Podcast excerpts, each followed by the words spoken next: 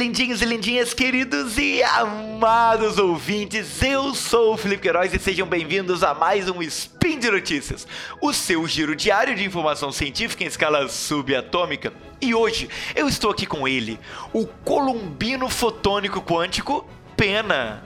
Olha aí, fotônico. Fotônico me lembra fotogênico, Felipe. Acho que você errou, mas o que importa é que hoje, dia 16 Corônia, no nosso querido calendário Decatrin, nós vamos falar de mecânica quântica. O programa inteiro é sobre quântica. Toma essa! Ligo receberá um upgrade quântico. Fotos revelam o princípio da casa dos pombos quânticos. Conheça a computação fotônica quântica. Speed Notícias.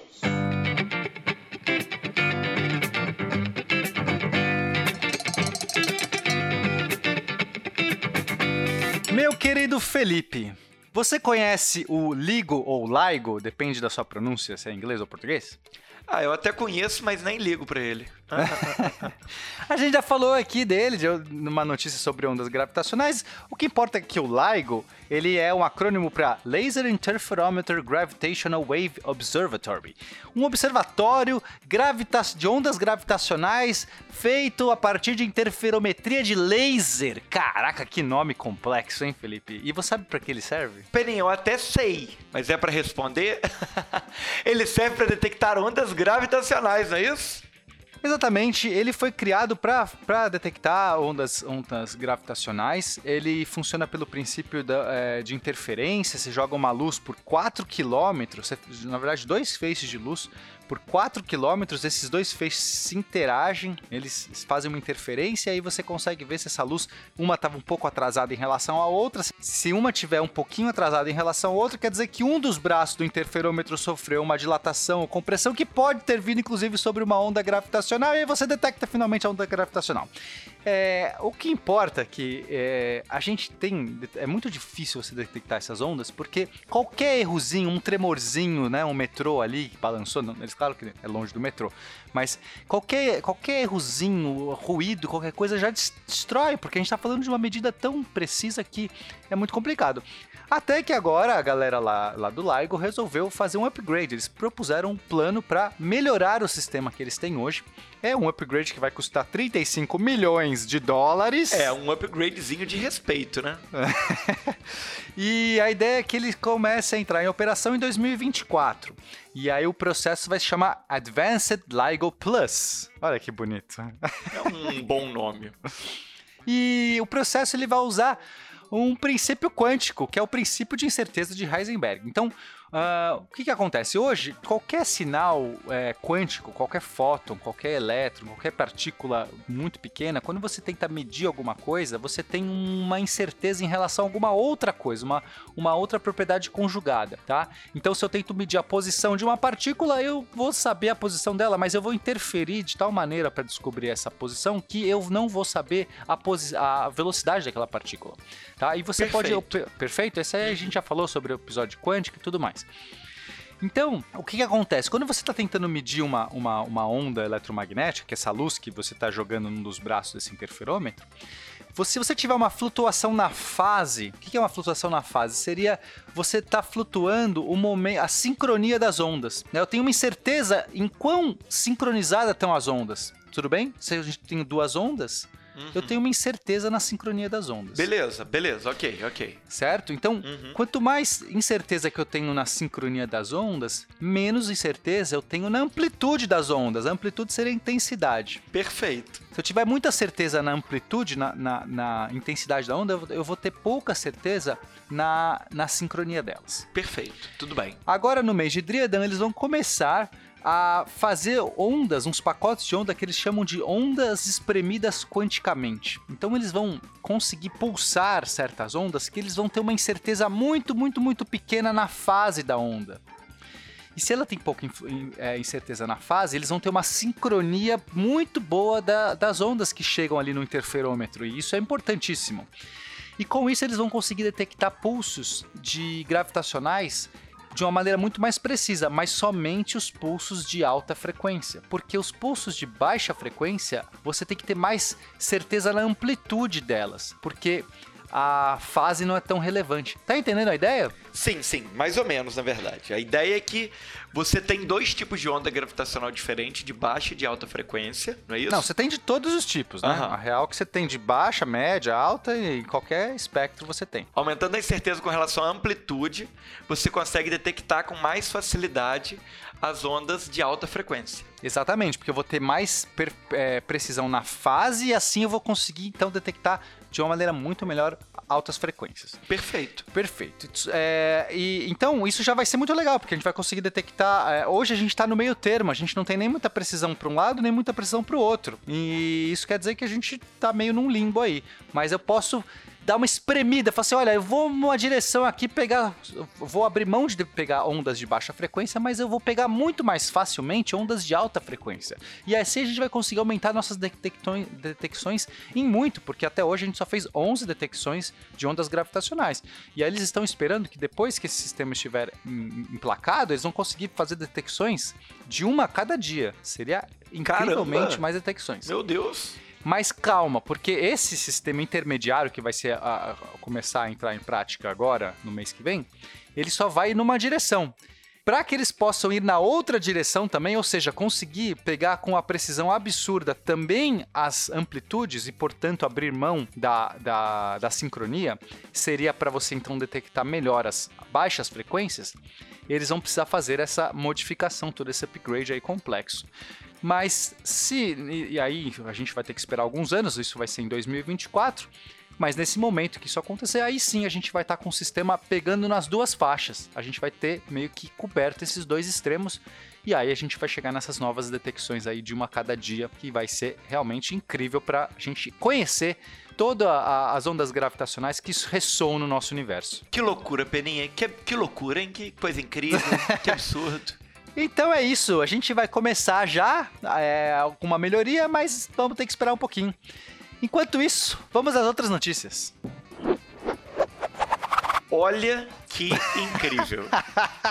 Diga. Então, vamos lá. Vamos começar aqui explicando. A gente só traz notícias incríveis, eu, Só já notícias entendi incríveis, isso. né? Peninha. Notícias, ho- hoje, inclusive, notícias quanticamente incríveis. Hoje é. Porque. e Dupla vamos- quântica. Estamos falando. Dupla quântica, cara, gente- É por isso, é por isso que somos a dupla quântica, ó. Você já ouviu falar, é lógico, do princípio da casa dos pombos, certo? Já ouvi, quando você tem pombos morando em casas, fica muita merda de pombo no chão. É quase isso, Peninha. Quase Não, isso. não é esse o princípio? Não, é- mas é parecido. Ah. Na, lo- na prática, gente, o princípio da casa dos pombos é um princípio básico de teoria dos números que diz o seguinte: que se você tem é, dois pombos, três pombos e você tem dois puleiros, obrigatoriamente em um puleiro você vai ter dois pombos, no mínimo dois pombos. Ou um pode estar voando, né? Ah, não tínhamos pensado nisso, tá vendo? Não, mas esse- o princípio é que se você tem três pombos no puleiro, Isso aí. você, colocou pombos no puleiro, nas Isso. casa de pombo, né? Isso. E aí você só tem duas casas, obrigatoriamente uma delas vai ter pelo menos dois pombos. É, na prática esse princípio é pra N e N mais um, mas o povo já entendeu a lógica da coisa, né? Sim, se você tiver 10 pombos e 9 puleiros, Obrigatoriamente ou- ou um pelo dos menos puleiros um. vai ter Perfeito. pelo menos dois pombos. Legal. O que, que isso tem a ver? Porque isso aí é tão básico que você pode ensinar pra crianças de primeiro ano que elas vão saber. Vão olhar pra você e falar assim, Duh. Então, mas o, o incrível é o seguinte, Peninha. O incrível é que a mecânica quântica quebra a casa dos pombos. Ah, não é possível. Ah, não porque... é possível. Porque quando você começa a mexer com as coisas quânticas, não tem animal que sobreviva, Peninha. É, Né? São gatos, são pombos, todo mundo se rende à mecânica quântica, Peninha. Olha só. A ideia é Então- a seguinte, Pena. A ideia é que é, o- o- em 2014 foi proposto um princípio, que é o princípio do- da casa dos pombos quânticos, Certo. certo? E, e esse princípio prevê que, na verdade, três pombos quânticos, eles podem não estar ocupando a mesma casa, mesmo sendo só duas casas. Que parece bem doido, né? Muito louco, né? Então, Mas isso é de 2014. é, é. O, a- o princípio é esse. E aí foi feito um estudo agora, foi feito um experimento agora no início do ano, onde eles usaram três fótons para representar os pombos, ok? Perfeito, perfeito. E aí, é, esses fótons, eles poderiam estar com dois tipos de polarização diferente. Ou Certo. polarização horizontal ou polarização vertical.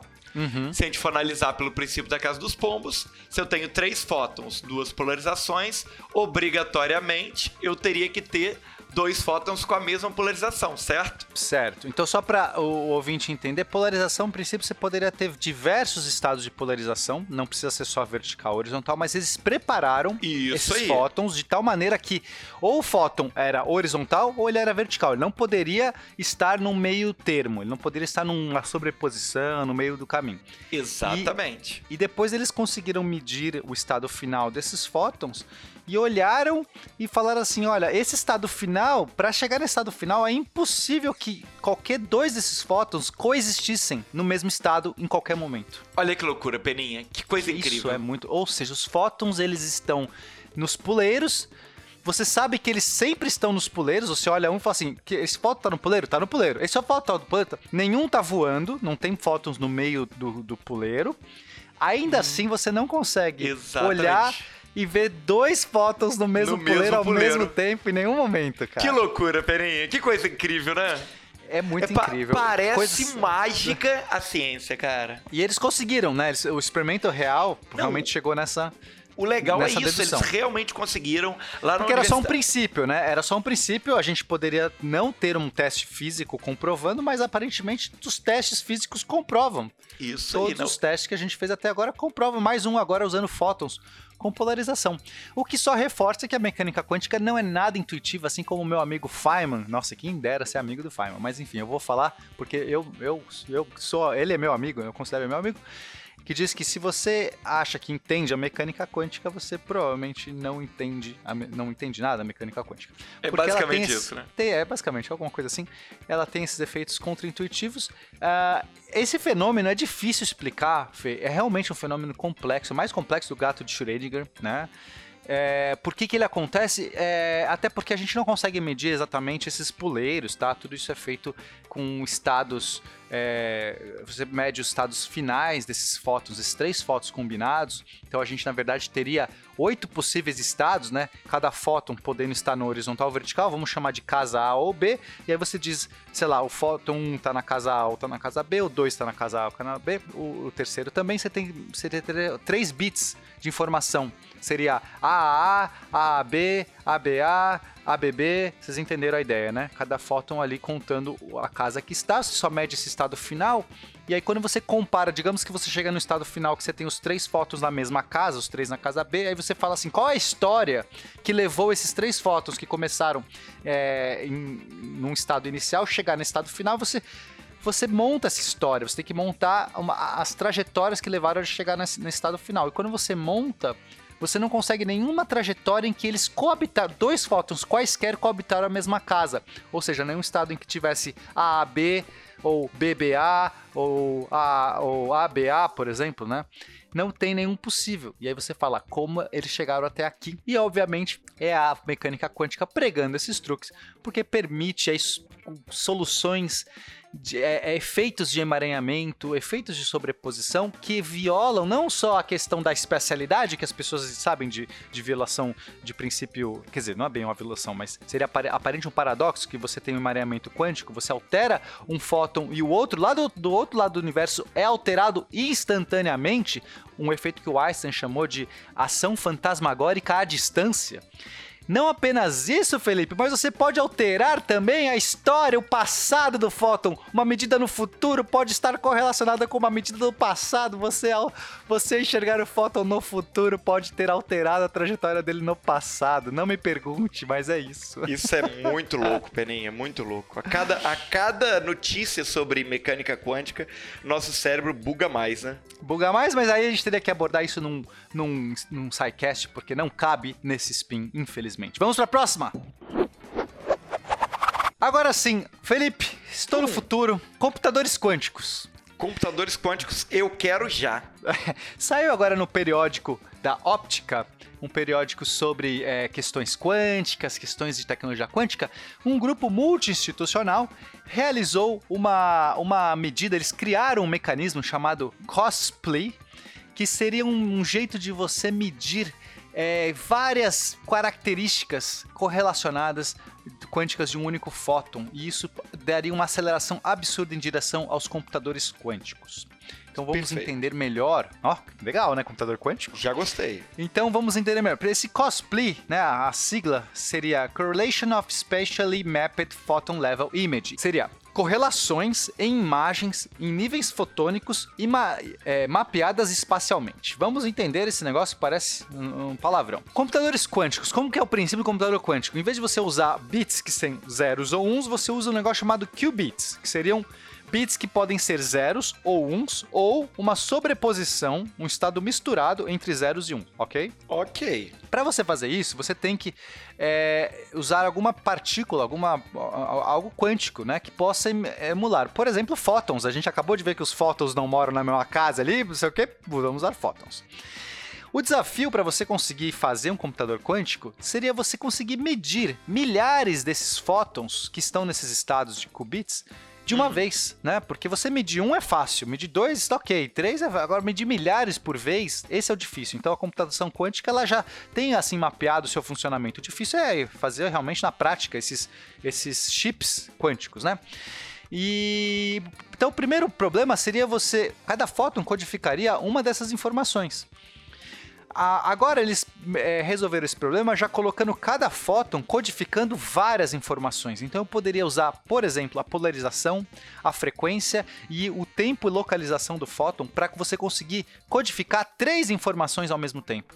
Sensacional, Peninha. Uma que é a polarização que a gente já explicou, o fóton uh -huh, pode estar uh -huh. em polarizações é, verticais, horizontais. Você poderia usar a frequência dele, você pode ter fótons com vari a variação na frequência, poderia ser mais uma informação, e a posição e o espaço dele. Desculpa, e a posição e o tempo dele no espaço também poderia ser mais uma informação. Perfeito, Legal. perfeito. Já diminui muito a minha quantidade de, de fótons, porque cada um já vai ter, ter muitas informações ao mesmo tempo cada uma delas representando um qubit, beleza? Ok, ok.